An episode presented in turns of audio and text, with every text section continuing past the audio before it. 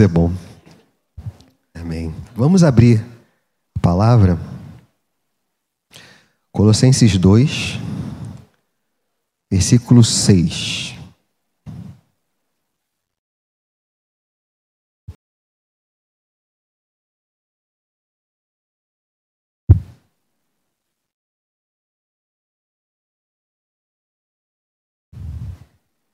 Amém? Vamos ficar de pé?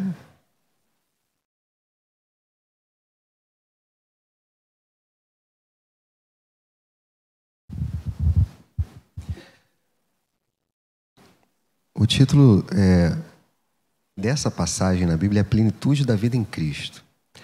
Portanto, assim como vocês receberam Cristo Jesus, o Senhor, continue a viver nele, estando enraizados e edificados nele e confirmados na fé, como foi ensinado a vocês, crescendo em ações de graças. Tenham cuidado para que ninguém venha arredá-los com sua filosofia e vãs sutilezas conforme a tradição dos homens, conforme os rudimentos do mundo e não segundo a Cristo. Até aí. Senhor, obrigado pela tua palavra, Senhor. Obrigado porque nos alimentamos dessa palavra, por essa palavra nós vivemos, Senhor. É a regra de fé e prática de nossas vidas, Senhor. Obrigado, Senhor, por ter permitido termos esse tesouro em nossas mãos, Senhor. Obrigado, Senhor, porque somos instruídos por essa palavra. Abençoa-nos, Senhor, nessa manhã. Fala, Senhor, ao nosso coração. Que a minha limitação não seja impedimento para o teu agir, Senhor. Que a minha falta de conhecimento não seja limitada, Senhor, não seja limitação para o teu Santo Espírito, porque tu tens todo o poder. Tu podes todas as coisas, Senhor.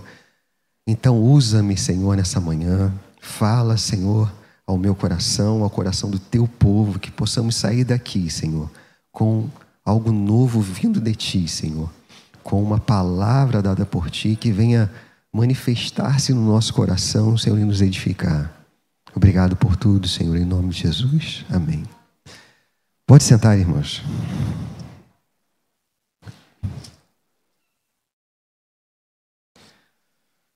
É, essa foi uma carta que Paulo escreveu à igreja dos Colossenses. E é interessante que, pela leitura, nós entendemos que Paulo não tinha ido a essa igreja. Ele conhecia a igreja, mas nunca esteve naquela igreja.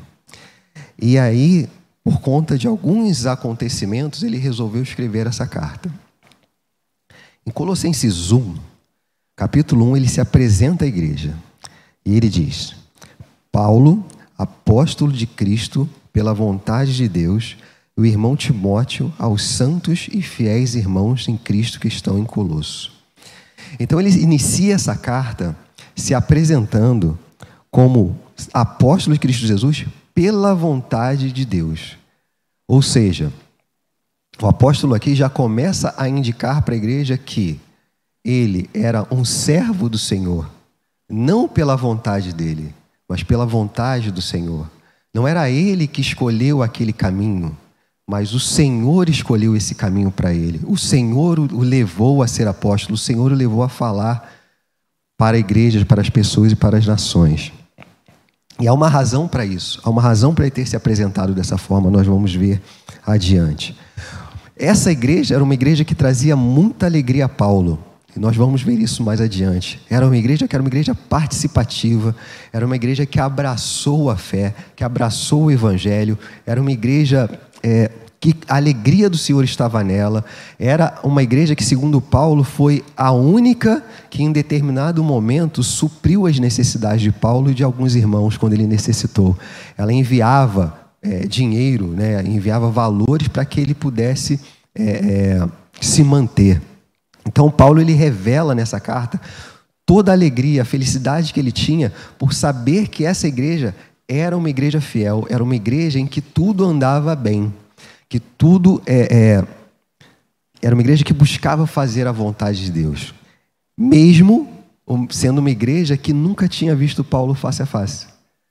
É, ele já tinha passado por outras igrejas que não tinham esse mesmo comportamento. E essa igreja que é, ouvia falar de Paulo que se relacionava com Paulo, talvez através de cartas, embora isso seja eu que penso, não, não é a Bíblia que afirma, mas era uma igreja que, pela alegria do Evangelho, pela alegria de servir a Deus, pela alegria de ter sido salva, estava pronta e operante na obra de Deus. No versículo 3 do capítulo 1, ele fala sobre isso. Damos sempre graças a Deus, Pai de nosso Senhor Jesus Cristo, quando oramos por vocês, desde que ouvimos da fé que vocês têm em Cristo Jesus e do amor que vocês têm por todos os santos, por causa da esperança que está guardada para vocês nos céus. Dessa esperança, vocês ouviram falar anteriormente por meio da palavra da verdade do Evangelho que chegou até vocês. Esse, esse evangelho está produzindo frutos e crescendo em todo o mundo, assim como acontece entre vocês desde o dia, assim como acontece entre vocês, desde o dia em que ouviram e entenderam a graça de Deus na verdade. É, isso vocês aprenderam de Epáfras, nosso amado conservo, e em relação a vocês, fiel ministro de Cristo, o qual também nos contou do amor que vocês têm no Espírito. Então, veja, essa igreja era uma igreja cheia de qualidades. Nós olhamos para essa igreja e vemos uma igreja amorosa, uma igreja participativa, uma igreja fiel, uma igreja que abraçou o Evangelho, uma igreja que ama não somente os membros, mas todos os outros santos. Uma igreja que estaria pronta para agregar e não para dividir. Né? Muitas vezes, hoje, no nosso tempo, nós somos é, um tanto quanto clubistas, se eu posso falar assim. Né? A gente se encerra na nossa igreja e, e mantém uma certa distância. Né? Às vezes isso é necessário, mas estar pronto a amar todos os irmãos, sem qualquer distinção, isso essa igreja fazia. E isso eu creio que nós também podemos fazer. Amar os outros irmãos, é, nos relacionar com os outros irmãos, ter uma vida próspera em Cristo, independentemente de denominação. Só que no versículo 9, é, Paulo diz que por essa razão ele, por saber que a igreja era assim, ele passou a orar mais pela igreja, passou a se dedicar mais em oração por ela, pedindo para que isso se mantenha, para que isso não se perca. Irmãos, é necessário que a gente viva essa realidade. E é necessário que a gente busque ao Senhor todos os dias, para que o nosso amor aumente mais e mais, para que a nossa é, dedicação uns aos outros aumente mais e mais. O que, o, o que Paulo está dizendo que ele elogia nessa, nessa igreja que, em razão do recebimento do Evangelho, ela é uma igreja relacional. Ela é uma igreja que olha para as necessidades do, dos irmãos e está pronta a, a abençoar, a fazer com que é, aquele irmão seja, é, seja suprido, seja em qualquer necessidade, em qualquer tipo de necessidade. Mas isso com o objetivo, qual o objetivo? De fazer o Evangelho de Cristo conhecido de fazer com que a palavra do Senhor seja conhecida de uma forma prática. Não adianta nada nós pregarmos a palavra do Senhor, nós falarmos do amor de Deus para alguém, mas a nossa prática não revelar isso. Essa igreja era uma igreja que ela levava a palavra de Deus, mas a prática, o que eles faziam, a forma como eles agiam, o amor que eles demonstravam, era um, um, um, um, testemunho vivo daquilo que o Senhor fez na vida deles. E assim tem que ser na nossa vida. O nosso coração precisa estar aberto para nós sermos referência de Cristo na vida de alguém. Às vezes a gente não tem a, aquele dom de pregar o Evangelho para outras pessoas, né? De, às vezes, é, eu confesso para os irmãos, por exemplo, que eu sou um pouco tímido para estar tá aqui em cima falando já é um desafio assim tremendo. É, e às vezes a gente tem essa dificuldade, né? Como eu vou chegar na pessoa? Às vezes a gente não tem muito essa essa percepção é, ou, ou essa essa coragem de como vou me aproximar, como eu vou falar do evangelho. Comece fazendo algo que abençoe a vida daquela pessoa. Comece demonstrando o amor de Deus de alguma forma, seja no seu trabalho, seja no, perante seus parentes, os seus vizinhos. A gente pode fazer isso. E aí no versículo 9, a gente vai ler praticamente o capítulo 1 e 2 todo, tá, irmãos? No versículo 9, Paulo diz o seguinte: Por esta razão, também nós, desde o dia em que soubemos disso, não deixamos de orar por vocês e pedir que transbordem do pleno conhecimento da vontade de Deus, em toda sabedoria e entendimento espiritual. Dessa maneira, poderão viver de modo digno do Senhor, para o seu inteiro agrado, frutificando em toda boa obra e crescendo no conhecimento de Deus. Assim, vocês serão fortalecidos com todo o poder, segundo a força da sua glória, em toda perseverança e paciência, com alegria, dando graças ao Pai que os capacitou a participar da herança dos santos da luz. Então, Paulo, ele olha para aquela igreja, ele vê como a igreja é uma igreja maravilhosa, uma igreja amorosa, e aí ele começa a orar por essa igreja, pedindo que, além disso não acabar, que essa igreja vá além, que essa igreja transborde no conhecimento de Deus, que essa igreja seja fortalecida no poder de Deus. E isso também é uma necessidade nossa. Nós precisamos não só amarmos ao Senhor, amando aos nossos irmãos, fazendo a vontade do Senhor, mas buscando nos fortalecer na palavra, no ensino, na vida com Deus. E isso só é possível, irmãos. E é quase uma tônica quando eu, quando eu tenho oportunidade de pregar, porque eu sempre falo isso. Isso só é possível se nós meditarmos na palavra de Deus diariamente buscarmos ao Senhor diariamente. Não há vida cristã sem busca ao Senhor. Não há vida cristã sem buscar a palavra de Deus. Não há entendimento no nosso coração se Deus não falar conosco através da palavra. E a, e a fé no Senhor, ela só cresce se nós buscarmos a palavra do Senhor todos os dias. E, e eu vou um pouco além. Assim, nós temos a leitura anual, né, que nós fazemos e para tentar chegar ao final do ano e ler toda a palavra. Mas não é só isso. É meditar na palavra de Deus. A leitura anual pode ser abrir, leio três capítulos, fechei e está tudo certo. Mas nós precisamos meditar na palavra de Deus. Quando nós lemos a palavra de Deus, nós temos que ter um tempo, irmãos, para que nós possamos receber de Deus o que Ele quer nos falar nessa palavra, o que Ele quer ministrar na nossa vida. O que nós precisamos mudar, porque quando nós lemos a palavra de Deus, o objetivo é que o Espírito Santo venha falar conosco e nos santificar, nos moldar, nos mudar. E é isso que Paulo ele ora para que isso aconteça na vida daqueles irmãos para que eles sejam cheios da plenitude. Quanto mais nós buscarmos ao Senhor, quanto mais nós orarmos, quanto mais nós buscarmos a palavra de Deus, quanto mais entendimento nós tivermos, nós seremos fortalecidos no Senhor. Nós seremos fortalecidos para passar por esse mundo sem sermos atingidos, sem sermos influenciados. E Paulo orava por essa igreja por esse motivo, nós vamos ver isso mais à frente. E depois de falar sobre isso, é, Paulo ele começa a falar sobre a excelência da pessoa e da obra de Cristo. Versículo 13. Ele nos libertou do poder das trevas e nos transportou para o reino do seu Filho amado, em que temos a redenção, a remissão dos pecados. Ele é a imagem do Deus invisível, o primogênito de toda a criação, pois nele foram criadas todas as coisas nos céus e sobre a terra, as visíveis e as invisíveis, sejam tronos, sejam soberanias, quer principados, quer potestades, tudo foi criado por meio dele e para ele. Ele é antes de todas as coisas. Nele tudo subsiste. Ele é a cabeça do corpo que é a igreja.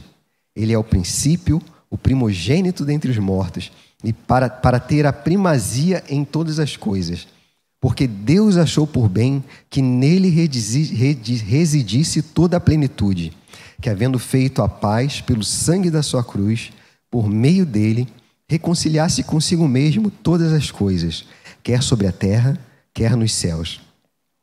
Até aí por enquanto. Então ele começa a apresentar o Senhor Jesus. Quem é o Senhor Jesus? É aquele que nos libertou. É aquele que estava Desde o início, antes da fundação do mundo, quando nada existia, o Senhor já existia.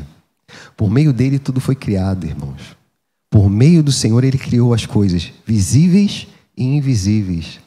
E aqui é, eu creio que foi até algo profético, porque é, Paulo, o apóstolo Paulo, ele a ciência não era evoluída como é hoje. Então, o apóstolo estava falando daquilo que nós vemos, do mundo espiritual, mas de todo o universo que nós não vemos também. O Senhor criou todas as coisas. O Senhor não só criou a terra, ele não só criou o Brasil, ele criou todas as coisas. Eu já falei uma, uma vez aqui também, vou repetir: os cientistas já perceberam que há algo que eles não conseguem saber o que é, que sustenta todo o universo. Segundo eles, é uma matéria escura. Sustenta todo o universo. A razão dessa terra aqui ainda existir, irmãos, é porque Deus quer assim. A razão de nós termos vida é porque Deus quer assim. Quer vivamos, quer morramos, é porque o Senhor quer assim. É, eu sou muito, eu acho que eu sou meio nerd, né? De vez em quando eu estou passando é, aquelas notícias, vem assim: é, está aproximando-se um meteoro da Terra. Já viu essas notícias? Eu gosto de ler essas coisas. Aí passa assim: um meteoro está se aproximando da Terra, próximo a, a. Pode colidir com a Terra em 2050, um negócio assim. Aí a matéria vem dizer o seguinte: não, ele vai se aproximar. A distância dele para a Terra é duas mil vezes a distância da Terra para a Lua.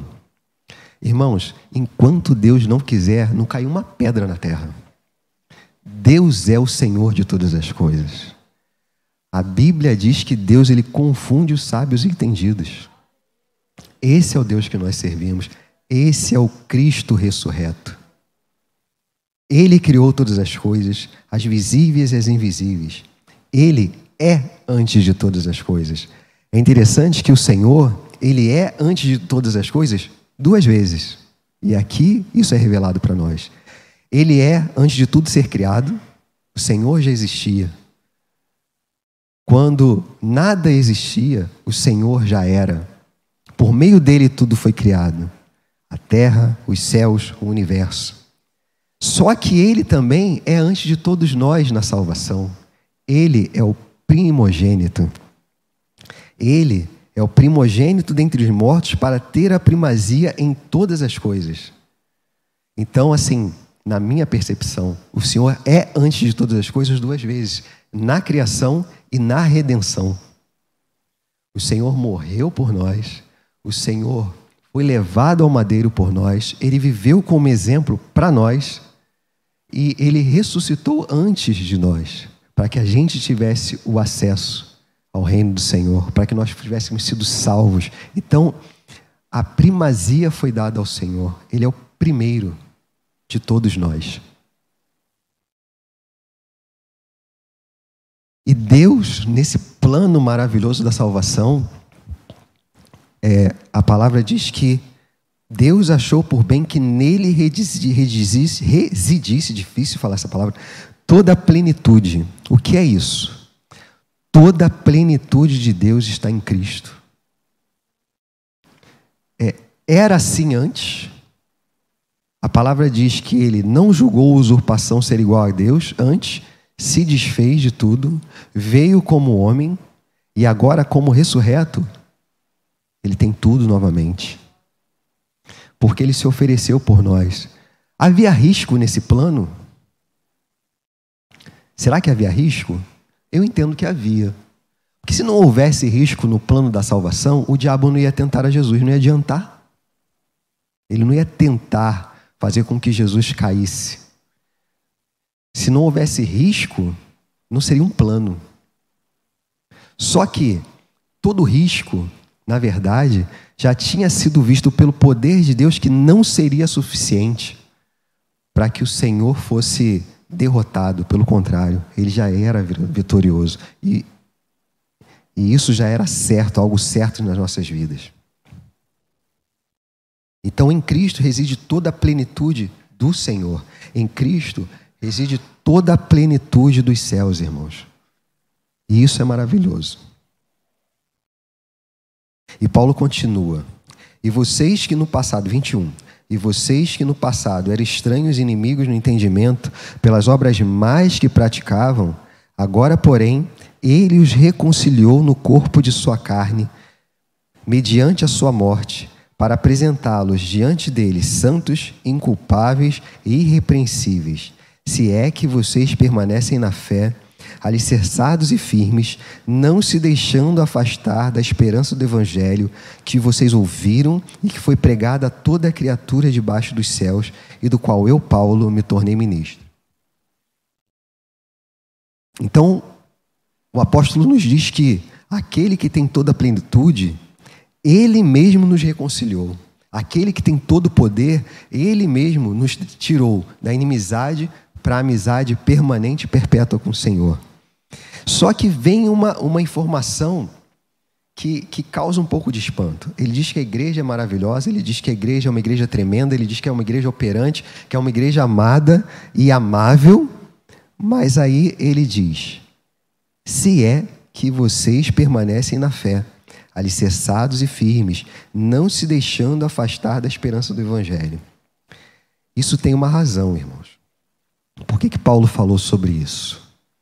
E qual é o risco que existe para nós hoje a respeito disso? Porque naquela época haviam pessoas que estavam tentando é, levar um evangelho diferente. Paulo fala isso aqui adiante. Levar um evangelho que, em que Cristo não era suficiente. Por isso que, que o apóstolo está falando aqui da plenitude, do poder supremo do Senhor, de tudo que ele fez, que ele reconciliou de uma vez por todas. Ou seja, ele está dizendo que o Senhor Jesus Cristo é suficiente para nos salvar e para nos remir. Que ele já nos salvou e que ele é a base, ele é a pedra angular e ele é responsável por tudo. Não existe outro Salvador. Não existe qualquer outra coisa que a gente venha fazer para ajudar a Deus na salvação. Existia aqui na igreja algumas pessoas tentando influenciar dizendo que Cristo não era suficiente, que precisava de algo mais, falando de culto a anjos, falando de tantas outras coisas. Hoje em dia, é, a gente tem vivido momentos estranhos. Assim, eu vejo algumas postagens de Facebook, eu sou um, um, um bicho curioso, gente. Eu vejo algumas postagens de Facebook e alguns irmãos em Cristo falando assim: ah, eu sou de Ares, porque o meu signo não sei o que, não sei o que, não sei o que lá. Gente, é, isso é um perigo.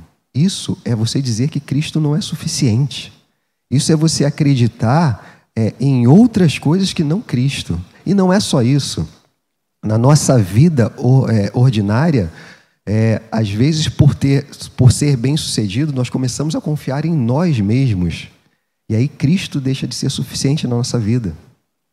Nós achamos que aquilo que, que nós temos é suficiente para poder direcionar a nossa vida e sermos felizes. Há pessoas que às vezes deixam é, é, de seguir ao Senhor porque começam a ficar muito bem, financeiramente falando, e aí Cristo já não é mais necessário. O Senhor Jesus, ele não é uma criatura efêmera. Ele não foi criado para algumas coisas e outras não. Primeiro, que não foi criado, ele sempre existiu. Segundo, que o Senhor, ele está relacionado em tudo em nossa vida. Todas as coisas da nossa vida têm que passar pelo crivo do Senhor. Tudo o que acontece, seja no nosso trabalho, seja no nosso estudo, seja na nossa família, onde quer que seja, irmãos, temos que ter o crivo do Senhor. Temos que entender que Ele é soberano sobre as nossas vidas e que nada nem ninguém pode servir de ajuda ou de muleta para a gente alcançar o reino dos céus. E para a gente viver uma vida próspera no Senhor. Para a gente viver uma vida correta diante dele, para que a gente seja santificado no Senhor. É, há algumas confusões a respeito de prosperidade e algumas igrejas, infelizmente, é, fazem com que faz uma ligação entre prosperidade e dinheiro. E na verdade, prosperidade é nós estarmos sendo servos do Senhor, vivendo a vida que Ele quer, andando da forma como Ele quer e termos um coração não só agradecido, mas generoso. Porque, embora é, o dinheiro seja necessário, o que você faz com ele também demonstra muito daquilo que você é no Senhor. Se você tem como abençoar uma pessoa e não abençoa, talvez é necessário que eu e você, talvez seja necessário que a gente reveja o que nós somos em Cristo.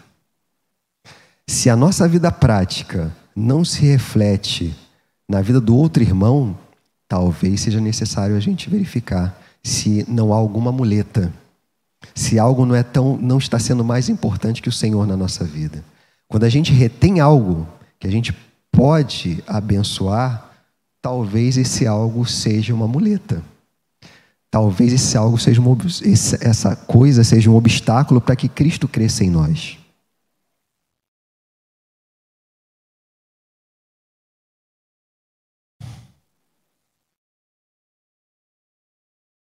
No versículo 28,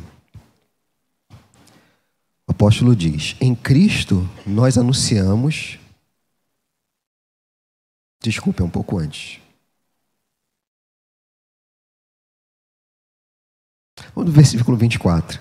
Agora me alegro nos meus sofrimentos por vocês e preencho o que resta das aflições de Cristo na minha carne a favor do corpo que é a igreja, da qual me tornei ministro, de acordo com a dispensação da parte de Deus que me foi confiada em favor de vocês, para dar pleno cumprimento à palavra de Deus.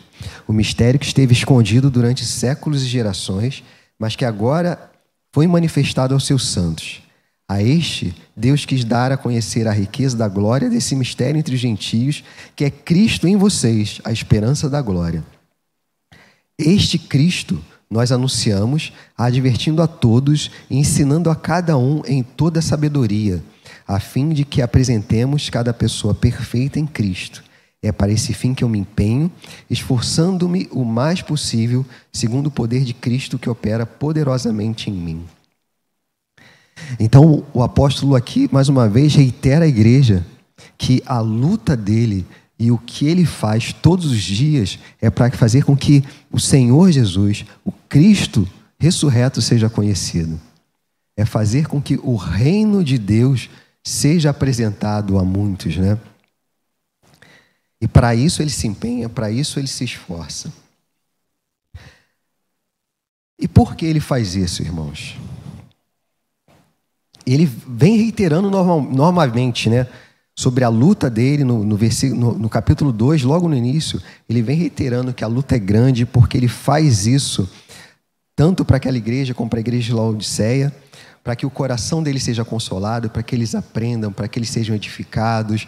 E ele vem tratando desse tema sempre dizendo o seguinte: nós estamos totalmente dedicados para que vocês cresçam, nós estamos totalmente dedicados para que vocês conheçam a Cristo. Nós estamos totalmente dedicados para que a palavra de Deus reine em vocês. E ele faz isso por quê? E aí vem o versículo 8 do capítulo 2. Ele faz um alerta. Tenham cuidados para que ninguém venha enredá-los com sua filosofia e vãs sutilezas, conforme a tradição dos homens conforme os rudimentos do mundo e não segundo a Cristo, porque nele habita corporalmente toda a plenitude da divindade. Também neles vocês receberam a plenitude. Ele é o cabeça de todo principado e potestade. Nele também vocês foram circuncidados, não com uma circuncisão feita por mãos humanas, mas pela remoção do corpo da carne, que é a circuncisão de Cristo, tendo sido sepultados juntamente com ele no batismo no qual vocês também foram ressuscitados por meio da fé no poder de Deus, que o ressuscitou dentre os mortos. E quando vocês estavam mortos nos seus pecados, na circuncisão da carne, ele lhe deu vida juntamente com Cristo, perdoando todos os nossos pecados, cancelando o escrito de dívida que era contra nós e constava de ordenanças, o qual nos era prejudicial, removeu inteiramente, cravando da cruz e despojando todos os principados e as potestades, publicamente os expôs ao desprezo, triunfando sobre eles na cruz. Então, o apóstolo Paulo faz uma descrição maravilhosa daquilo que Cristo fez na nossa vida, que ele fez na vida daquela igreja, que antes estava morto, que antes, antes estavam mortos, hoje estão vivos, que antes eram devedores, hoje estão isentos de qualquer coisa, porque a dívida foi cravada na cruz. Aleluia. E com isso, todo o principado e toda a potestade, irmãos, perdeu o poder que tinha na nossa vida. Antes nós éramos escravos do pecado. Antes nós fazíamos a vontade da carne. Antes nós não tínhamos vontade própria. Hoje nós somos libertos. Hoje nós somos é, filhos de Deus. Hoje os nossos pecados foram pagos. Hoje não há mais condenação. Isso por quê? Porque a obra de Cristo foi completa, como o apóstolo Paulo nos fala aqui. E aí ele começa a falar de alguns problemas que haviam na igreja. É, o que estava acontecendo naquele lugar? Haviam pessoas que se levantavam, como eu disse, para tentar pregar um evangelho que não o evangelho de Cristo. Porque se nós pregarmos qualquer coisa que fuja 10%, 1% para a direita daquilo que Cristo fez, nós não estamos pregando o evangelho de Cristo, nós estamos pregando outra coisa. E aí, aqueles cristãos daquela igreja, eles estavam sendo julgados pelos que eles comiam, pelo que, pelo, pelo que eles bebiam, é, por algumas opções que eles tinham. E aí o apóstolo Paulo dizia: ninguém julgue vocês, ninguém fale porque vocês estão comendo ou bebendo, por causa de dias de festas ou dias de lua, de lua nova ou sábados. Por quê? Porque também existia uma corrente ali que queria trazer as práticas judaizantes para aquela igreja. Ou seja, mais uma vez, a salvação em Cristo só não era suficiente. Vocês precisam seguir os sábados, vocês precisam seguir a lua, as, as festas, vocês precisam reverenciar certas coisas que já são, afinal de contas, isso é tradição entre nós. E nós temos que tomar cuidado também com a tradição, irmãos. É, eu creio que a tradição ela tem um certo lugar, mas aqui nós devemos nos ater àquilo que se relaciona com o Senhor Jesus. O que o Senhor Jesus pediu que nós fizéssemos, ou melhor, ordenou, que nós ceiássemos, para que, e que fizéssemos aquilo em memória dele até que ele venha. Isso é uma ordenança. Isso nós devemos fazer. Isso não é, é cultural. Isso foi uma ordenança do Senhor Jesus. Agora, é, algumas outras coisas, como festas de lua nova daquela época, isso era tradição e se nós fizermos qualquer coisa nesse sentido, assim como a igreja naquela época, pensando que com isso nós vamos agradar a Deus, certamente nós estamos tirando Cristo do centro. A preocupação, a nossa preocupação, irmãos, deve ser manter Cristo no centro. Não nos desviarmos, nem para a esquerda nem para a direita. E nem sempre a gente está falando de pecado. Tem coisas muito mais sutis, tem enganos que são muito mais sutis do que o pecado e que pode gerar pecado em nós. Por exemplo, acharmos que nós temos que fazer qualquer coisa. É, ou acender, botar um copo, meio copo de água aqui na oração, porque eu preciso fazer isso para alcançar a Deus. Nós já nos desviamos um pouco, já não estamos fazendo aquilo que o Senhor diz. E nós temos que tomar cuidado com isso. Havia então, naquela igreja, essa necessidade e a preocupação de Paulo. E, e a preocupação de Paulo era que, é, antes que a igreja fosse influenciada, esses assuntos já, já fossem barrados ali. Veja que ele elogia a igreja, ele diz que a igreja é uma igreja maravilhosa, ele diz que a igreja é uma igreja operante, ele diz que é uma igreja amorosa. Então ele já se antecipando aos problemas que poderiam vir, ele já diz à igreja: cuidado, Cuidado com essas pessoas, cuidado com essas influências, cuidado com essas tradições. Então, queridos, a minha palavra é para mim e para você: cuidado. Cuidado com o que você ouve, cuidado onde você está andando, cuidado com o que você está vendo, cuidado com o que as pessoas estão te falando, cuidado com que tipo de influência você tem se permitido, eu tenho me permitido. Às vezes tem coisas que são muito sutis, irmãos. Às vezes tem é, pessoas que são muito sutis. A gente vive hoje é, um momento em que a igreja tem, tem sido atacada. Mas atacada assim, não de uma maneira global, entendo o que eu estou falando. A gente não, não, graças a Deus, por um lado, né, oramos pelos nossos irmãos, mas nós não estamos na janela 1040, nós não estamos naquele lugar que não temos liberdade de culto, não é disso que eu estou falando. Mas você vê em postagens pessoas agredindo a igreja, você vê pessoas que antes andavam conosco e que hoje dizem que a igreja não serve mais. E por que isso acontece? Porque muito provavelmente começaram a permitir as pequenas influências do mundo. As pequenas, ouvir pequenas coisas, se permitir acreditar em algumas coisas, criar muleta para andar, e aí Cristo passa a não ser suficiente. E aí nós vamos nos afastando, e quando menos percebemos, nós estamos fora do corpo de Cristo.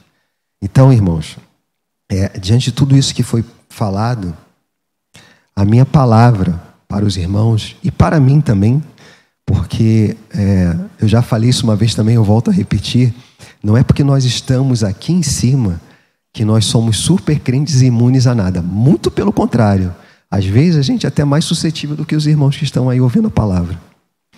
Então a palavra para nós nessa manhã, e o que eu queria dizer é: cuidado. Se proteja em Cristo. E como nós podemos fazer isso, irmãos? Tudo que ocorre nas nossas vidas, que nós venhamos a fazer com o crivo da palavra de Deus. Tudo. Em qualquer área de nossas vidas. Seja é, na nossa família, seja na área profissional, seja nos nossos estudos para os jovens, e para nós também, que já temos um pouquinho mais de idade, mas continuamos estudando. É, a minha profissão é uma profissão que ela tem muitos pensadores. Eu sou, eu sou advogado, né? E, e é uma profissão muito complexa, irmãos, porque há muitos pensamentos contrários. Hoje nós vivemos um ordenamento jurídico que mudou muita coisa na nossa sociedade e vai continuar mudando. Isso é irreversível, irmãos. Existem certas coisas que antes não eram aceitas pela sociedade, hoje vão ser aceitas e é irreversível não depende nem mais de políticos, porque é, já foi decidido pelos tribunais superiores algumas questões. E não há como voltar. Então, o nosso trabalho é guardar o nosso coração dessas coisas. É ver todas as coisas, analisar no crivo da palavra e não se deixar influenciar por isso. Amém? Deus abençoe a vida dos irmãos. Eu espero que, de alguma forma, o Senhor fale melhor ao coração de vocês. Amém? Pastor? Irmãos, vocês estão em casa também, Deus os abençoe. Essa palavra venha abençoar a sua vida e frutificar no seu coração. Vamos orar? Senhor, nós te bendizemos e te louvamos, Senhor. Obrigado pela tua palavra. Obrigado, Senhor, pelo cuidado que o Senhor tem conosco, de sempre nos trazer algo, Senhor, de sempre falar ao nosso coração, de edificar a nossa vida, Senhor. Ó Deus, protege-nos, Senhor, contra as influências externas, Senhor. Em nome de Jesus, dá-nos, Senhor, olhos cuidadosos. Senhor, que possamos observar todas as coisas, Senhor, como diz a tua palavra, mas reter somente o que é bom, Senhor. Cuida, Senhor, para que tenhamos, Senhor, o firme propósito de buscar todos os dias, ó Deus, em oração e na tua palavra, de crescermos no conhecimento do Senhor, de crescermos na plenitude do Senhor. Tu és um Deus pleno, Senhor. A plenitude reside no nosso Senhor Jesus Cristo que morreu por nós. Que venhamos buscar essa plenitude para não sermos, Senhor, enganados por esse mundo e nos perdermos, ó Pai. Cuida, protege, Senhor, nos guarda, seja conosco, Senhor. É o que nós pedimos, te agradecemos em nome de Jesus. Amém. Deus abençoe você que está em casa, que a sua semana seja maravilhosa. Estejamos aqui à noite. Amém.